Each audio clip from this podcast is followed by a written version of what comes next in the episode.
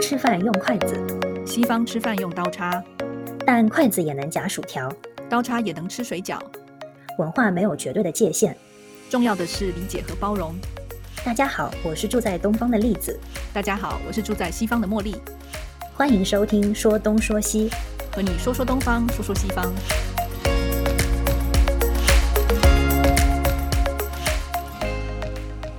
欢迎各位听众又回到我们的第三期节目。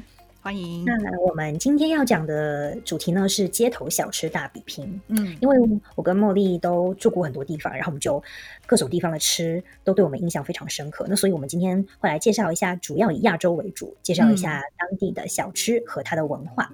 而且饮食跟反正跟当地，我们上一上一集讲到就是这个穿着，我觉得我们聊一聊也发现，哎，穿着跟气候啊，还有文化其实都关系还蛮大。然后饮食更是如此。对，没错，嗯，所以那我们今天就进入我们的主题啊。但但是在那之前，我们本来有约定说每一期都会要介绍一个食物嘛。对那我们约定了，今天要介绍呢叫空布茶。是的，其实我不知道它的中文叫什么，我也不知道。叫功夫茶吗？因为它就是可是我们一般讲功夫茶是那种老茶，就是说你要拿壶啊什么泡的，对吧？就我概念里面功夫茶是那样，所以我真心不知道它中文叫什么。反正它就是一个好像是发酵过的东西吧？是它其实是是有一定的酒精含量的。啊，真的吗？嗯，它非常低啦，所以它的气泡应该是有一种菌在里面发，对它才有气泡。对我查了一下，它叫呃红茶菌。哦，红茶酵母太复杂了嘛。然后我我其实以前在亚洲我没有喝过这个东西，我也完全没有听过。然后我到美国之后发现这个东西好红哦，就是所有的，我记得我刚搬过来的时候，我去参加一个 local food tour，然后我还特别我们去一个小店，然后那个老板会自己做这个 kombucha，然后我才知道原来有这个东西，就是好像在这边，而且他们都说这个是东方传来的。我想说，也真的吗？我是来了东南亚以后嗯才第一次听说这个东西，嗯而且我以前在上海完全没有喝过。然后我来了以后，嗯还是就是我这边的同事告诉我说，就是公司我们公司每周一和三会有一个桶在那里给全公司的人喝，嗯他可能就是跟当地的一个呃 small business 合作，然后他们就是一三来放摆摊，嗯然后我才第一次喝到，就是觉得哎还蛮神奇的，竟然有这种东西。对，它喝起来就是，反正我觉得我们就一边聊一边喝，然后我们最后告诉大家我们喜不喜欢这个东西。嗯，但好像走很但有机路线，对不对？就是你的应该也是是，对，我的也是一上面一大堆什么 whole organic，我的我的这一罐，它上面还有写这个品牌的故事，就是这个人什么是已经做了二十五年，然后他是因为他妈妈那个时候得的乳癌，然后有一直在喝 kombucha，所以他就开始自己做 kombucha，然后卖给他就是这个他附近的人，这样他后来就一直一直做，所以他已经做二十五年，这样就还蛮有趣的。嗯，所以这个东西有二十五年的历史。对我都不知道，我想我真的真心不知道，他们就说呀，对呀，我根本就不知道这个东西，反正就很神秘，就对了。嗯，OK，但是但是我今天喝不了，因为我的茶就是被我可能打翻、冷冻，然后就结冰被倒出来。所以可能要等到我们录完的时候，栗子的 kombucha 会稍微解冻一点点，然后他就可以喝一口，嗯 一口一口 OK，对。好，好，那我们今天要么就先从我们其实非常有名的小吃天堂、嗯。台湾来说起。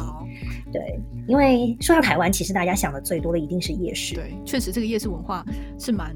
我我小时候其实以为全世界都是这样，因为就是因为台湾就真的很多小吃嘛。然后我记得我长大去了别的地方，才发现别的地方没有夜市，我就好惊讶。小朋友真好无知。诶，所以你小时候就是你会比如说一日三餐都会去夜市不？会不会，夜市其实还是只有晚上，但是台湾的夜市它是，嗯，比如说呃，如果是你是好大陆的朋友去台湾旅游的时候，一般会听过很有名的，比如说士林夜市啊那种，或是嗯淡水或者什么饶河街夜市那种，其实都是固定在这一这个很大的一个区块，那这条街上或者是两大条几好几个大的 block，它可能是一年四季三百六十五天都有。可是其实我小时候、local 的夜市不是这样子的，就是比如说我家旁边有一个像一个停车场的地方，它就是每周二、每周四才有夜市，所以它不是每天都有的东西。但是你可能走到附近另外一个地方，那边夜市可能是一三五的。所以大家是就是会就是开摩托车，然后后面有装台要对对对对对，都是。移动性很强的那种，叫做就我们的概念里面叫做夜市。然后它会有里面有什么可以捞金鱼啊、打弹珠啊，还有很多别的东西，就吃的加玩的，还有卖盗版光碟。所以他是开了一箱金鱼，然后在路上走。我不知道他们怎么打包，他其实会放在地上啦。就是，可是他们可能就是会把它收起来。他可能一三五在比如说这个街区摆摊，然后二四六他就去另外一个地方摆摊。那但是对于居住在这个地方的人来说，他就是只有二四六啊有夜市，就类似这样子。那他现在还会，就是台湾现在还允许这种流动性的摆摊？还有啊，就是反正我每次回台湾都还是有。我们附近也都，我家我上次回去的时候才去附近，因为我很久没逛夜市了，然后去吃超多东西。所以，但是这个是夜市是小吃的一个来源。那另外一个就所谓摊贩，那也有一些摊贩是固定的，或者是一些小店，那他也是卖小吃。我以前去台湾旅游的时候，最喜欢做的事情就是去呃夜市吃东西，然后就是从甜的从咸的吃到甜的，然后再去丢他是投篮球，然后然后我有跟我们另外一个朋友一起去夜市，然后他他应该我当时投篮球的时候，他应该觉得我很无聊，我觉得很好玩我觉得他。我觉得他应该觉得我太幼稚了，因为我叫他，我叫他一起投啊，他说他不 要。我想说这么好的事情，他为什么不跟我一起做？所以我觉得他应该很。他就在旁边冷眼的看着你一个人投篮吗？对，他就站在旁边帮我拿包，然后看，就我一个人玩很尴尬，就是就是要对，没错，一个人玩是有点尴尬。对，但是夜市就是有这种小东西。那你去你去台湾的吃小吃，你自己有觉得有什么你觉得很特殊的地方吗？或者你自己最印象最深刻是？我觉得印象最深刻就是每一道菜都有蒜头。真的，因为因为因为我个人，因为我我我很爱吃蒜，但是呢，我吃多我会吐，所以我就是很怕吃太多蒜。但是一般来说，就是你跟你要一碗随便什么东西，它可能看上去没有蒜，但是它里面的调料已经有很多蒜，对，非常浓的味道。对，因为我也有碰到过，就是台湾的朋友说，他很喜欢吃上海菜，因为他他可能也是不喜欢吃蒜，所以他就说来了上海就像来了天堂一样，就是他不用担心所有东西都有蒜。对，如果确你你你不说我都没有感觉，因为确实可能因为我很习惯，然后我自己也是很喜欢吃蒜头，所以我很习惯。确实台湾的小吃里面很多都是有蒜，它是这样，就是台湾很多小吃是比如说霸丸，就是肉圆嘛，它是中间一个像像好难形容，就是它是一个像丸子馅，里面就是肉的馅，要竹笋啊什么之类。外面包一层就是那种 QQ 的皮，它是大大的这样子，然后它上面就会淋一些酱料，或者是臭豆腐也是，它会淋一些酱料。通常这个酱料除了酱油或者是店家特制的酱之外，一定会有一小匙蒜泥跟一点香菜，我觉得还蛮非常普遍。面线也是，就是什么阿米酸的面，就是面线这种面线糊啊，就大部分的小吃，甚至像我以前最喜欢吃的一家盐酥鸡摊。他们是，对我刚想说这个盐酥鸡会怎么样撒撒蒜在上面？它是这样，不过很多盐酥鸡摊是台湾的盐酥鸡是一定会加九层塔，很多啦，就是炸过的九层塔，然后增加那个香气。那有一些店他就会问你要不要加蒜头，然后像我喜欢吃就是会加，他就会最后再帮你加一大匙的那个蒜切碎的蒜头，然后这样全部混一混就哦，超好吃的。所以你现在就是做饭也会受影响，就是什么都要放蒜吗？是我自己蒜头用的很凶，因为我家里做菜也是如此，所以我就我妈妈就是什么东西都用蒜头爆香。其实我很少用姜爆香，但是有时候姜跟蒜会一起。葱很少，葱我其实用的不多，就是卤东西我会放，但是蒜头我每天用。我根本是不买蒜哦，真的吗？所以你炒菜怎么不用蒜头去爆香吗？就是没有在爆香的。因为最近都用在水煮，所以就根本没有炒。因为因为栗子现在就是在开发很多减脂的餐。对，我住的房间太小了，就是你稍微炒一炒就会油烟味特别重。那你那你就是你觉得夜市的东西它真的有比较好吃吗？就是跟现在外面很多餐厅啊，或者说是不是在夜市里面的那些商店呃餐厅来说，应该是这样。我觉得不一定，我觉得不一定，看哪一家。就是如果你问台湾人说啊，比如说你今天要去台南玩，好，你就说你推荐我当地的什么小吃。然后我觉得几乎很多人都会告诉你说，就是我家巷口的那一家没有名的盐酥鸡。真的真的，我你看我刚才跟你讲那个蒜头盐酥鸡，也是我以前在台北工作的时候我租的房子旁边一家没有名字的，就是在我走回来的路上的那一家。那所以我不可能指引你去找，你知道吗？那别人吃了可能也不会觉得说真的特别好吃。所以有时候我觉得。小吃摊或者是这种夜市的小店，它都是做这一区域的生意。可是你对它会有一种情感的连接，然后吃的多了，可能也变成你习惯的口味。所以你去吃别家，就没有我家旁边那个好吃。对，没错，就是上海也是。你要问我上海哪里小笼包最好吃，永远就是我家门口那个早餐店。我觉得也还蛮特殊，就是台湾的小吃，就第一，我觉得多样性还是蛮够的。那我后来其实我长大之后看了很多一些纪录片啊什么的，我才知道说。其实台湾的很多小吃，它就是它是综合很多外省食物，就我们讲外省食物，比如说呃牛肉面，它本身也是从就是那种外省以前国民党老兵来的时候带过来，可是它又加上台湾本土的一些调味的方式，所以跟你现在在大陆吃到牛肉面又不太一样。那再来是它其实很多潮汕就是。福州、漳州、泉州那边，因为以前台湾很早的一批移民是从那边过来的，所以他们的小吃也影响了。比如说，我们会吃一种像，比如说什么桂桂这个东西，就是写的时候就是一个米，左左边一个米，在右边一个果实的果，就台语叫做桂。所以桂这个东西就是用糯米去做的，做出来白白，它可以做甜的，也可以做咸的东西。所以这些东西就其实是从福建这样慢慢传过来的，可是也发展出台湾，就是比如说客家啊，或者是当地原住民的一些口味。所以我觉得还蛮特殊。那各个县市也会发展自己。嗯，独特的小吃，有一些地东西真的是你离开台北你可能吃不到，或者你离开台东你就吃不到，确实也有这样子。比如离开台北是有什么吃不到的？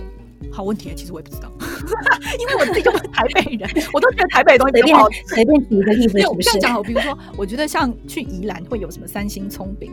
这种东西，对，就是因为那个地方产三星葱，所以他他们那边你去买葱饼，就是其实别的地方也吃得到葱饼，可是绝对没有他们那边馅馅料那么多，就真的超多葱那个那种葱在里面。那这个就是当地的，或者是像我是台中人，台中那边就是呃有一个辣椒酱叫做东泉辣椒酱，它是一个甜辣甜辣的口味。那我们一般台中人吃早餐会吃炒面，然后这个炒面我们上面就会加很多东泉辣椒酱，然后配大肠猪血汤。这个早餐的组合在别的县市没有人在吃的，就它就是只有台中人在吃。我觉得你们每就是每一个县市，好像早餐吃的东西都会不一样。对对，确实。可是我觉得在大陆也是啊，每个省份也不太一样。但比如说是没错，但比如说江浙一带，就可能就是比较像，对，就是会有油条、大饼、豆浆、豆花这种。你到，其实我不知道，比如说广广东这边早饭吃什么，他们好像也会吃粥之类的东西。嗯，对，就是会。但是我就是觉得台湾早饭就会吃很重口。嗯，对对对，我觉得哎，其实是这样。比如说，我觉得台湾的早点是多样性蛮，就是有那种西式的早点，比如说汉堡啊、蛋饼。哦，我知道，就是有一些早餐店是专门卖汉堡的，而且你是坐在里面吃这种，而且就是那个那个汉堡是大到我觉得比比麦当劳肯德基还大那种。我觉得吃完基本上就是早中餐就会很饱，我没有办法吃那么，我一般吃蛋饼。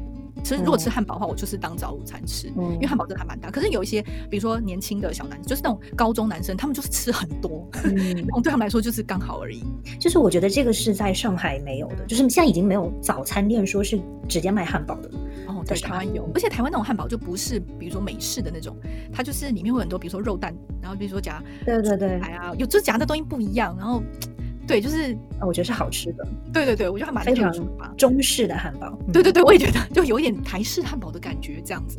就是这种早餐的文化，确实在每就是这个你讲的，比如说汉堡啊、蛋饼啊、豆浆、烧饼、油条，这些是打底的基础的，每一个县市你都吃得到的。但是。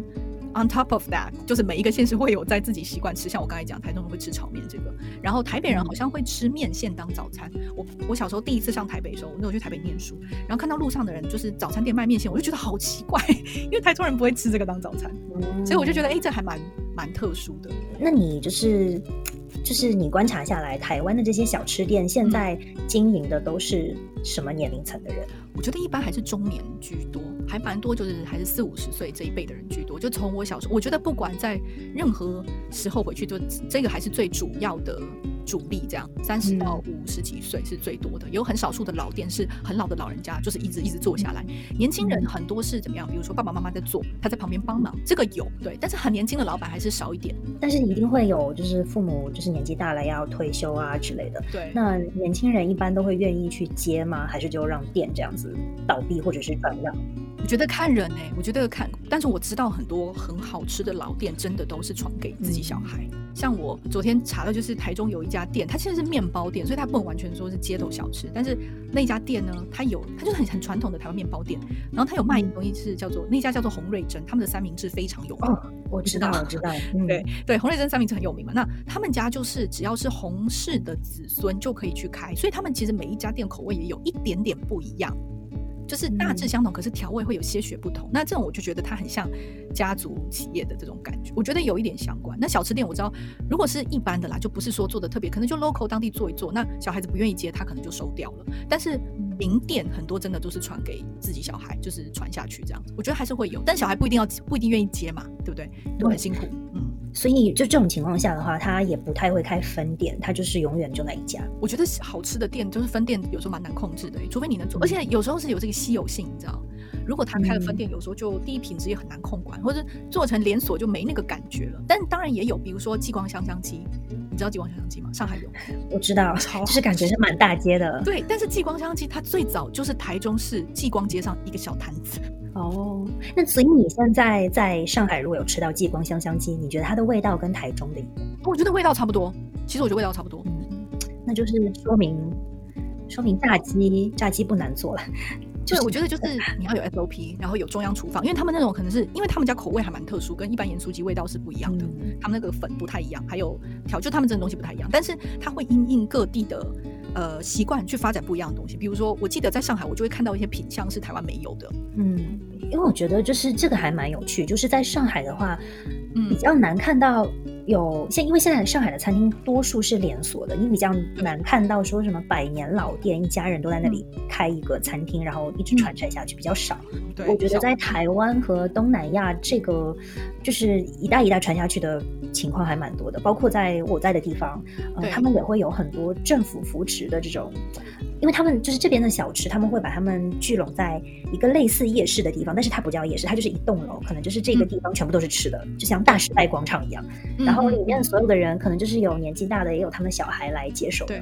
然后政府就是会，就是会给他们一些扶持啊，比如说如果他们有经济困难，就可以减免房租啊，然后就是给一些贷款，然后买就是赠予一些设备，让他们先把生意做起来。我觉得那种算是很好的，就是我们就是也可以聊一下那个什么东南亚、泰国、越南、新加坡。这些地方，我前一阵子看到，就是这些地方。我上一次去新加坡，然后我最近也看了一个，就是纪录片，在讲那边的，呃，就是小吃这样子。然后我就觉得他们是规划的比较好的，他会比如说一栋楼里面，然后它会配好，就是会有。比如说一个一家卖什么的，一家 怎么讲呢？就他会配配好，就不会太重复。是，应该是一家有吃的烧烤，那旁边一定会有一家果汁店。对对对对，旁边会有中式、马来的什么泰国都。对，就不会说全部都是同样的东西，除非是地区，比如说在某一些地区，它可能就是某一类的菜色比较多，就这种会有。可是一般来说都分配很好，所以我觉得就是规划的还蛮好的。嗯，对对对。然后我之前有去泰国的时候啊，那边我觉得。它规划没有这么好了，但是我觉得它那边的呃人情味更重一点，就是它可能没有环境那么好，有空调之类的，但是它就是呃会有很多喧闹的，比如说叫卖声啊，然后会摆各种很漂亮五颜六色各种食物在那里，你就会觉得有一种回到小时候，然后去逛街有这种琳琅满目的感觉。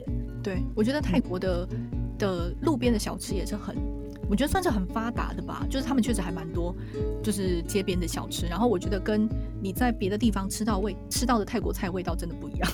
就他们因为，嗯，我觉得当地的香料用的，比如说有一些香茅啊这种东西，打抛叶啊。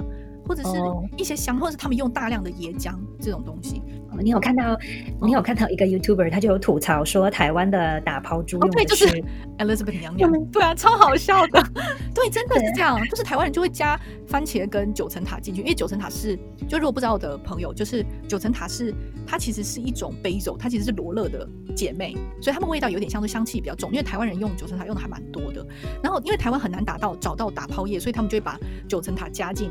就是绞肉里面，然后就说这个是泰式打抛猪，然后泰国人吃到就觉得 what the hell，就是就觉得哎，但我一直以为就是应该加九层台，我其实直到看到他的视频以后才知道，啊，有打抛叶这样的东西。我自己因为其实很少就是做，就是很少吃打抛这种这种东西。我我因为我猪肉吃的少，所以我就很不会去点打抛猪。可是我看了这个影片之后，我整个就灵机一动，立刻把家里的九层塔加进鸡脚肉里面去炒，超好吃的。是是是，没错。对，但是不正宗，肯定不正宗，因为真正的打抛竹，它就是加打抛叶。那这个东西就是我，或者我觉得像柠檬香茅、香茅这种香料，你加在那种冬阴功汤里面，对不对？就是你。就是不是说买不到，但就是比较不容易买到，没有那么常见。可是，在泰国我去过他们那种农，就是那种市场里面，他们就真的好多香料都，就说哦，原来泰国菜就是真的是用这些香料。对对，就我上次去泰国，就随便一个，我觉得泰国东西真的很好吃。可能是因为你用了香料，可能菜就很难做的不好吃。所以就是随便走进一家餐厅，我们都没有搜这家评价如何，嗯，走进去点的东西都。比我想的要好吃，嗯，我就是还蛮震惊的，就是因为如果你在上海，你走进一家，你没有查过这家店评分好不好，对，你是不敢走进去的，你很怕踩雷。是，但是在泰国这一点，我就觉得很震惊，每一道菜都是如此的美味，而且价格又很便宜。对对对，吃饭很便宜。我就觉得，我觉得泰国的，就是可能还没有机会。我因为我那时候也是去玩，然后没有机会很深入的去吃很多东西。然后我记得我那时候因为是带长辈，所以也不好就是找找太路边，怕他们拉肚子，所以还是都是找餐厅。可是我就觉得东西真的很好吃，而且他们辣的就是真的辣，没有在跟你开玩笑，就很酸很辣，对，真的辣。然后我看到茉莉在我们的提纲上说柬埔寨是吃虫，所以你有吃虫？有，我那个时候去。去柬埔寨的时候，我那时候去的时间很短，然后我们跟一个刚好我一个朋友在那边旅行，然后我们就跟他一起去吃饭，然后我们就特别找了一家，当然我不能说这个是街头小吃，因为我们去的是一家餐厅，然后他是我觉得他有点主打就是给观光客，就让观光客比较愿意尝试，所以他的装修等等都做的还蛮好的。但是我知道柬埔寨确实有这个文化，就是吃昆虫。如果你有机会，你可以就是上网搜一下，就是那个 Angelina Jolie，他不是领养了他大儿子是柬埔寨人嘛，他从那边领养的，然后就有一个影片是他在。柬埔寨然后吃虫子的 影片，就是人家介绍这个料理，然后他在试吃。所以柬埔寨确实有这个文化。那我那个时候是我们是点那种套餐，然后它就是一个餐里面呢会有，比如说像 muffin 啊，然后会有一些煎蛋啊这样子，就看起来很正常，可是里面全部都有虫。然后会有一整只的那个炸的蜘蛛，那那个蜘蛛大概就它的脚含上它的脚大概就跟手掌心，就不要不算那个手指，就大概跟你的手掌差不多大。然后我看到，我搜了一下 Angelina Jolie 的那个菜，它的蜘蛛也很大。然后还有一些小的那种面包虫，它就会混在那个面粉里面做成 muffin，所以你吃那个 muffin 的时候，你就会吃到里面有虫子。然后还有，反正就是有一些炸的虫这样子，我就觉得还蛮，其实没有很难吃啦，因为因为他们都炸过了，所以其实没有很恐怖。所以你吃你去的时候，你知道你要吃虫吗？知道，我们就超兴奋，特别挑那家店去吃。你看到它的时候，你也没有被吓到，就是你吃的那一瞬间，你有犹豫一下吗？还好哎，我就觉得，因为预期要去吃虫，所以我们就只是很好奇，说不同的虫吃起来是什么味道这样子。对我记得我们那天还有点什么鳄鱼肉啊那类的，对。但是其实很多地方人会，其实很多像我这个地方，我现在住的地方，我这边超市就可以买到鳄鱼肉，就是会有鳄鱼的头摆在跟鲑鱼摆在一起，跟三文鱼摆在一起。就 你要怎么吃？就是烤一烤吗？对，他们是烤，其实我不知道怎么吃。我们这一集不是要说小吃吗？讲一些这种大家也吃不到东西。我觉得虫比较特殊，虫大部分的做法真的好像都是去炸过，炸一炸，炸过，然后它有很丰富的蛋白质嘛。然后如果是像我刚刚讲那种做成麻粉，他们有时候会碾碎，就弄得碎一点，然后跟其他馅料混合在一起，它是很丰富的蛋白质来源。所以其实之前也有人说吃虫子其实很对地球是很环保的，对，因为养虫子跟养一块牛肉要付出要。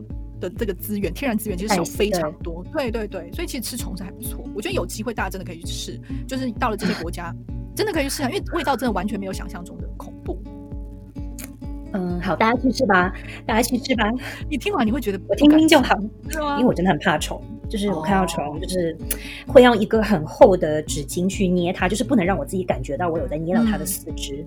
那那如果把它弄得碎碎的，你也看不出来，你会不会就哎没关系，吃下去？不告诉我的话，那就算了。嗯，对，啊就是不知道就，但是如果一整只的虫要吃，真的也会会有一点那个心里会有障碍。对对，因为我之前是看那个有一档节目叫呃极限挑战，叫 Amazing Race，然后他们有一集是去泰国，然后他们的那个也是夜市里面。呃，就是琳琅满目的放满了各种炸好的虫，嗯，就是像我们卖蜜饯一样，它就是一筐一筐，然后每一筐就是一种品类的虫，嗯，或者说你也可以，呃，它是可能有就是活半死不活，然后你可以点菜让它 拼成一个盘子，对。然后他们那一集的挑战就是说你要吃完这一盘虫子，你这个这一关才能过。然后我就看到有几个就是呃白人就是整个傻眼，就是吃的时候都快哭出来了。对啊，一定不可。其实你看，像北京也会有那个烤蝎子还是什么之类的一些烤串。也会有一些虫子类的东西，就是真的看你敢不敢吃。因为我是觉得炸过，其实它酥酥的，所以是还好。只是 有一些会爆浆这样子。对对对，我就是他们就那时候那一集里面就有人说，就是第一个人先吃了嘛，后面有几组来了，然后第一个人就说你们去选那种就是 crunchy 的，就是脆的，不要选那种就是黏黏的会爆浆的，因为他说那个真的很恶心。对对对对对对对对，没错。像如果是一些什么蟋蟀，它炸过，其实吃起来就像饼干这样脆脆的。可是像我那时候吃那个蜘蛛，它里面它脚里面是会爆浆，就是。有点像螃蟹这样的，外面是有壳，里面有肉，但是它肉可能就是软软的这样，这种感觉。嗯，这让我想到，就是有一个纪录片叫《呃人生一串》，我不知道你有看过吗？有，我有看过，就在讲串。对，它其实里面有提到，我记得最恶心的一个是，有两个让我印象最深刻的。第一个是，就是有人抓绿色的那个蚕蛹，就是它还是一条蠕动的那种虫，然后把它就是对串起来，然后就等于它你咬的时候，它就是直接汁会喷出来的那种。我吃过那个。就是东北的烤蚕蛹，你吃过吗？东北我没有，我并并不想要。是它是好吃的吗？我这次都去沈阳出差，然后跟呃一个一个就是我一个朋同事也是南方人，然后当地有沈阳的兄弟。就招待我们去吃烤串，然后就喝啤酒啊什么之类。然后呢，这个沈阳的兄弟呢就非常热情跟我说，他是说茉莉，你你一定没有吃过这个，我帮你点三个，所以他就点了一串。然后我那个另外一个同事就他是南方人，他就直接说，哎，我不喜欢吃这个，你不要帮我点。他说我吃过了，你不用让我试这样。所以我就一个人被迫要吃，就是第一次我就吃了三颗。那蚕蛹其实还蛮大的，如果你有看照片，它大概一个有，它长度可能跟你的大拇指差不多，嗯，跟你大拇指差不多，再短一点点。然后它是圆圆胖胖的，是褐色的。然后它当然因为是烤的，烤串这样子做的。然后因为东北的这种。烤串很有名嘛，就做的很好吃。然后它上外面是很多香料，可是真的就是咬开里面就是会爆浆的那种。Juicy 好吃吗？我觉得说实在，我觉得一般呢，就是我不会觉得它不好吃啦，但是我觉得我没有特别特别喜欢。对，还还有一个我印象很深刻的是猪的眼睛，你在哪里吃到的？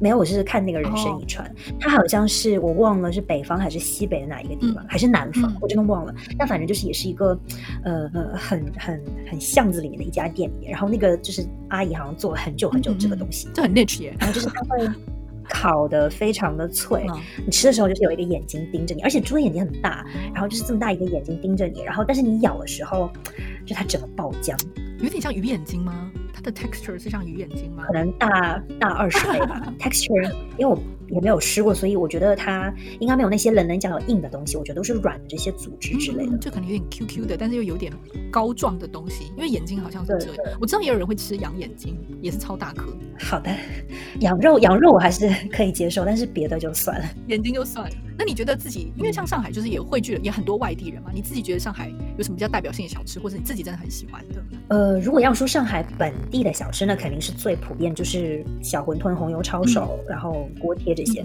然后我觉得本地的这些当中呢，红油抄手，呃，可能就是很多地方都有。当然了，就是很多不同的地方都觉得自己是红油抄手的发源地。但是我一直认为，就是红油抄手是上海的，因为我从小就吃，所以这道菜我个人认为就是上海就小吃里面我最喜欢的。我从来没有在上海吃过红油抄手哎。什么呢？就是上海有一家叫健康大饼油条夜市，就是它里面就真的是所有的上海小吃都有啊。那我觉得你要吃，就是它有它有上海的，有港式的，然后有麻辣烫，就是你会觉得那真的是市面上好吃的小吃在那边品类它都有。我觉得上海的一些小笼确实很好吃，像什么老盛兴汤包那种，是吗？这个算吗？对对对对，我觉得是好吃的。但是，但是这个我觉得，在我小时候是没有老盛行的哦。就是我总觉得是我长大以后这家店。我还有印象的是像什么糍饭糕这样的东西，就早饭会吃这个东西。对对对对，有有有。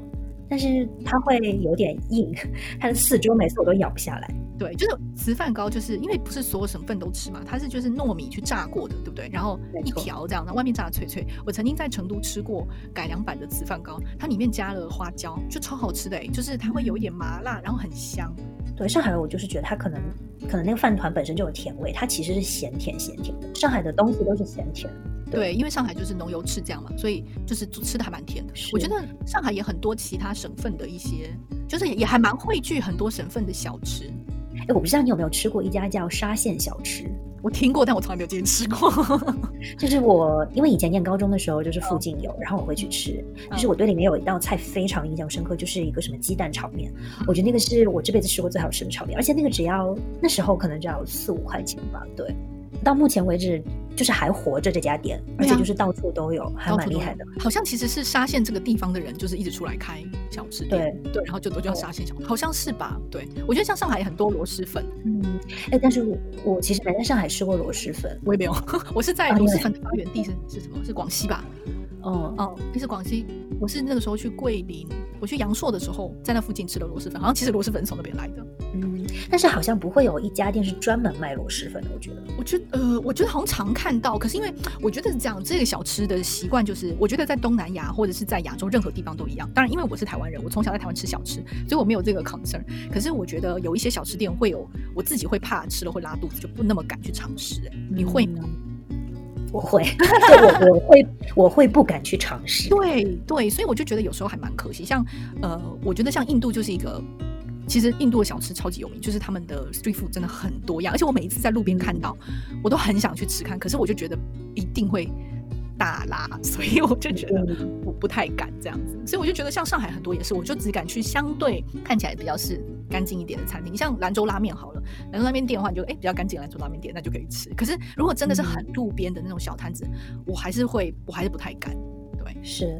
就是我觉得在上海，一般来说选择的店，你都是会选择它可能是在 shopping mall 里啊，或者是呃它有一定的门面装修的这种。嗯，就是如果太。可能太小门面，或者是太太简朴的，一般来说我们不会走进去，是吧？就是我觉得也看，对我我觉得也是。那我自己是因为在台湾从小吃，我就对任何店我都不会有 concern。可能因为这个肠胃已经习惯，你知道吗？所以也没差。就像我想吃印度人吃印度的食物也不会怎么样，一样的道理。可是到了别的地方，我还是会比较不敢吃太路边的东西，这样子。我觉得也要跟，就是因为台湾其实它的文化来说，其实它的店都散落在各地。可能有些房子本来就比较旧，所以店它就开在那里，就开了几十年，对，你就不会有这个顾虑。但是上海它是就真的变化太快，移动摊贩，嗯，移动的现在已经没有了，只有在我小的时候才有那些什么黑暗料理，在我念大学的时候还有，但是后来就一一律应该是被被就是法规制止，嗯，现在根本找不到这些黑暗料理，所以所有的店都是一定会有一定的门面啊，就是招牌要长成什么样子，做成什么样子都是有规定的。可是大家都会说黑暗料理很好吃哎，真的很好吃，就是越脏就越好吃。有时候这种是习惯哦。我觉得这种就是要要去不同的地方，就是尝试这个食物。真的有时候你要有足够强壮的肠胃，或者是就是你能去相对啊，比如说这一区都是就像你说你说大排档好了，或者这一区都是夜市，都是呃就是摆出来的，那可能相对安全一点点这样。或者要有人带你去，嗯，你会比较敢一点。对对对，就当地的朋友啊什么之类，我想就至少如果他们吃了这么多年都没事的话，应该也还好，对吧？这种感觉。我之前去墨西哥的时候，因为墨西哥也真的是小吃天堂，嗯，他们真的因为很乱嘛，所以就是各种流动摊贩和街边的路边摊都有，嗯。但因为我有不懂西班牙语嘛，所以就是茶的店一般来说都是游客评价比较高的。对，那你去点的东西一般也是看别人点什么你就点什么。嗯嗯。所以也真的很难说我吃到的是不是最最正宗的墨西哥的当地人会吃的东西。嗯。也很难讲。但是但是就是随便找一个呃，比如说卖 taco 的店，嗯，它真的就是比我在美国或者在上海吃到的还要美味。不知道为什么。嗯嗯。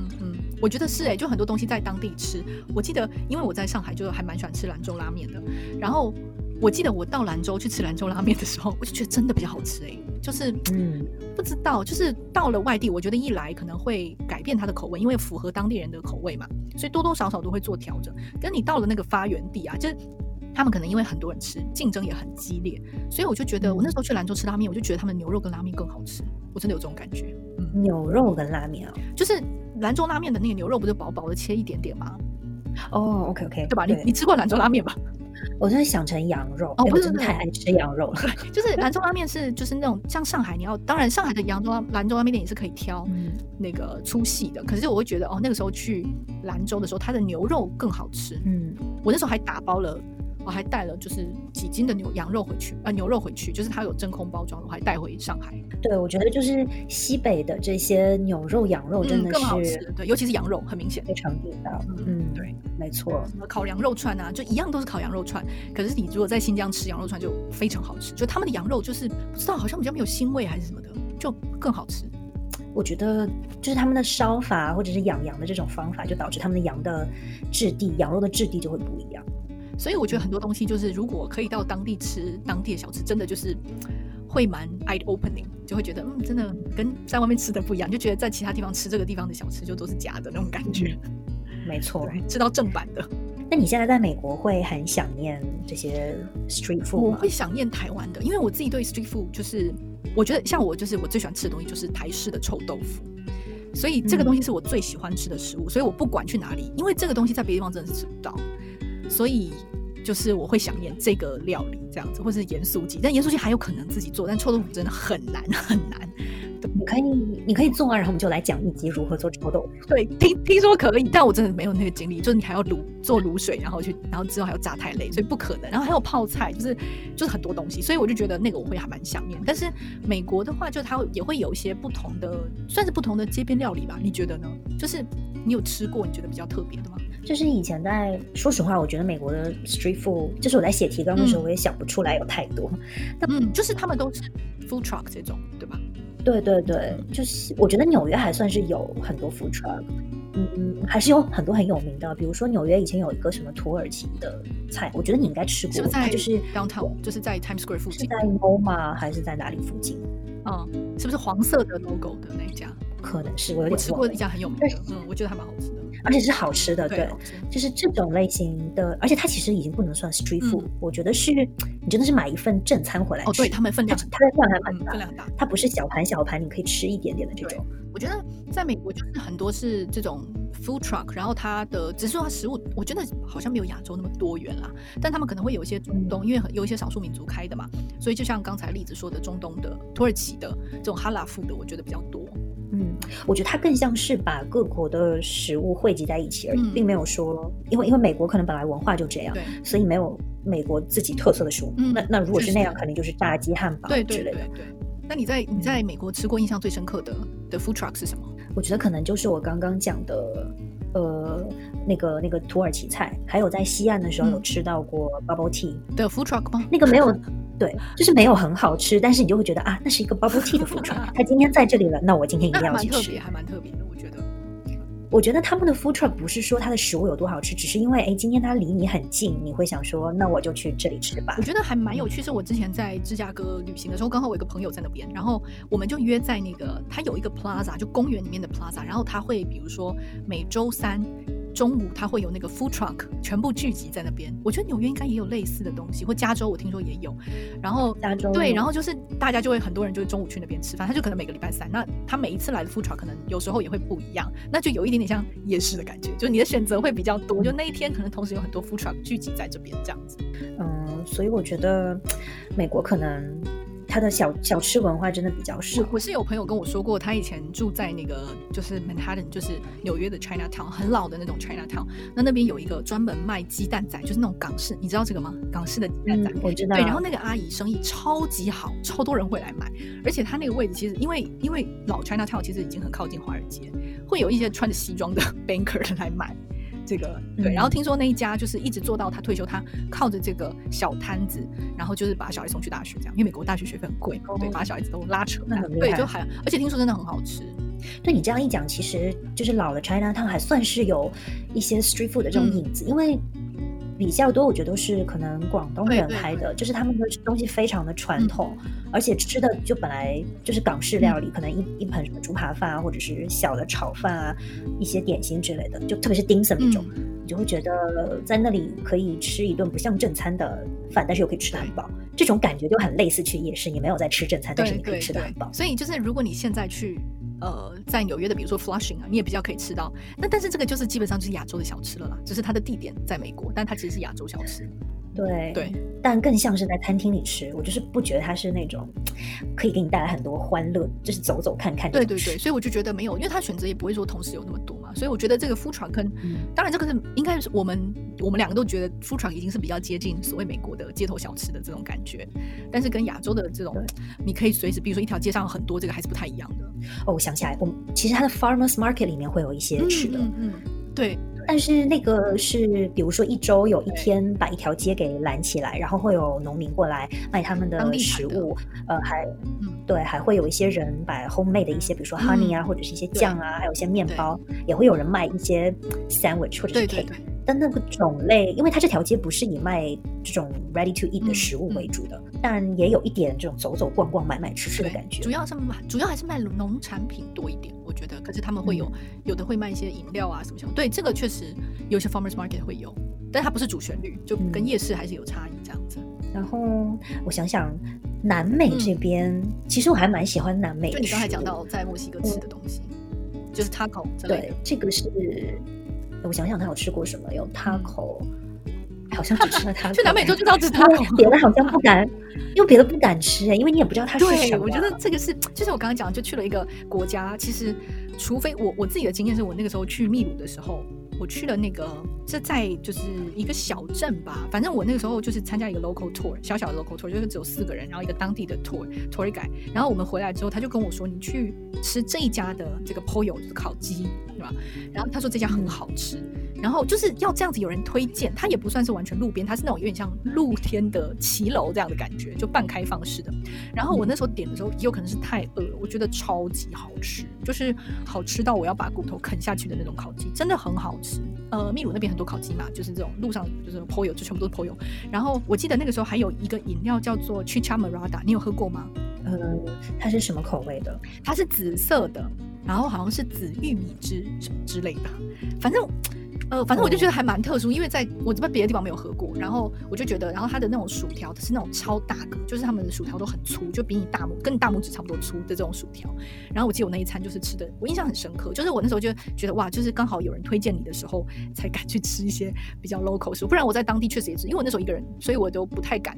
就是随便乱吃，怕生病什么的，还是找餐馆的会多一些。嗯，因为我是跟我妈去的，所以更不可能去吃路边。对呀，你也怕老人家拉肚子，所以我们都 是也是导游带我们去。OK，今天这个店，但是他会推荐说游客一般点什么，所以我们吃的可能也就是游客吃的最多。比如说有那个吃高山反应的那个叫什么茶。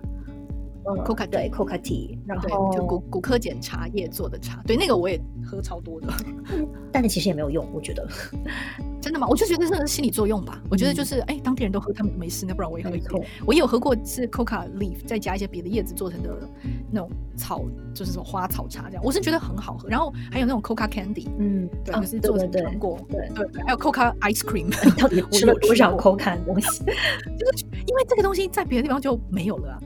对不对？就是高原才会有，住在别的地方根本就不会让你随便种骨科碱叶子吧。然后我还有喝过，在在我不知道这个东西全世界是不是流行，但是我只有在秘鲁的时候喝过仙人掌果汁。就是仙人掌里面，如果它有果肉还是有开花的话，它是变成紫色的。哎，难道就是去 a r a 吗？但是你说的是玉米，就是非常漂亮的紫色。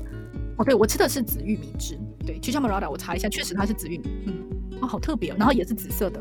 对，但是我看了照片，就是你说 Chichamorada 它是深紫色，我的那个对对对，就是亮紫淡紫色，亮紫哦，好特别哦。那你觉得是好喝的？就是普通水果的味道，甜甜的，甜甜。你那时候在那个 Peru 有喝那个 Inca Coke 吗？啊，这是一个很好的，我要娓娓道来。我是在我离开秘鲁登机前。把它喝，就喝了两口，然后就把那一瓶给扔掉了。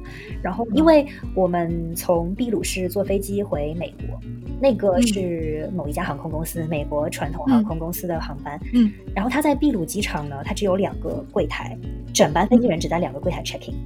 然后我们其实提前了三个小时到，但是因为那时候柜台没有开，我们就去一个地方逛了一下。等我们回来的时候，已经排了超长队，所以我们排了两个小时才排到 check in 好。等我们走到机舱的时候呢，它已经要关门了，所以我当时列了一串的 list，说啊，我到了，我到了 terminal 里面，我要买这个吃，买那个吃，最后变成只来得及买 Inca Coca，然后，而且我买了以后，因为又不能带上飞机，我只能喝了两三口就直接扔掉。但是我觉得那个是好喝的，但是不见得说全世界就是没有其他东西比它更好喝了。就是它的口味是我觉得，比如说柠檬味的 Spirit，可能它它它也是这个味道，就没有特别的 impressive。对，就是我们可以跟听众朋友解释一下，就是 Inca Cola 是在 Peru 的非常有名的国民饮料，然后它一般来说是用，如果你在当地看到它是很多都是用玻璃瓶装的，当然也有一般，它其实就像可口可乐一样，它就是很多有玻璃瓶啊，也有这种。铝罐的，然后也有保特瓶罐子的，然后它是黄色的气泡饮料，喝起来就有一点像可乐。所以我记得我那时候喝最大的跟我说你要喝 Inca Cola，因为这个东西在当地就是比 Coca Cola 更更普遍的一个东西，所以我那时候特别去买来喝，我觉得还蛮好喝的啦。就是怎么说，就是我其实最近在我家附近的那个 Taco Place，就是他们有卖，我们也还买来喝。对，就还是有有一些地方会买得到。对，那个反正是可以喝，就是我觉得到了那个地方，你就还是要试试看当地的。呃，特色食物吧，虽然没有很 impressive，但是你就是可以拿来炫耀，说你喝过。对，说我喝过。哎，我觉得去很多地方都是这样。我觉得就是我们我们之前讲的穿衣服也是嘛，就是你到了一个地方，你会想要呃体验当地的这种穿衣风格啊。我觉得包含吃东西也是了解一个当地文化很好的方式。然后我觉得不管去哪里，反正吃当地的食物，我觉得都是很有趣的体验。嗯，没错。所以你喝到现在觉得空不茶好喝吗？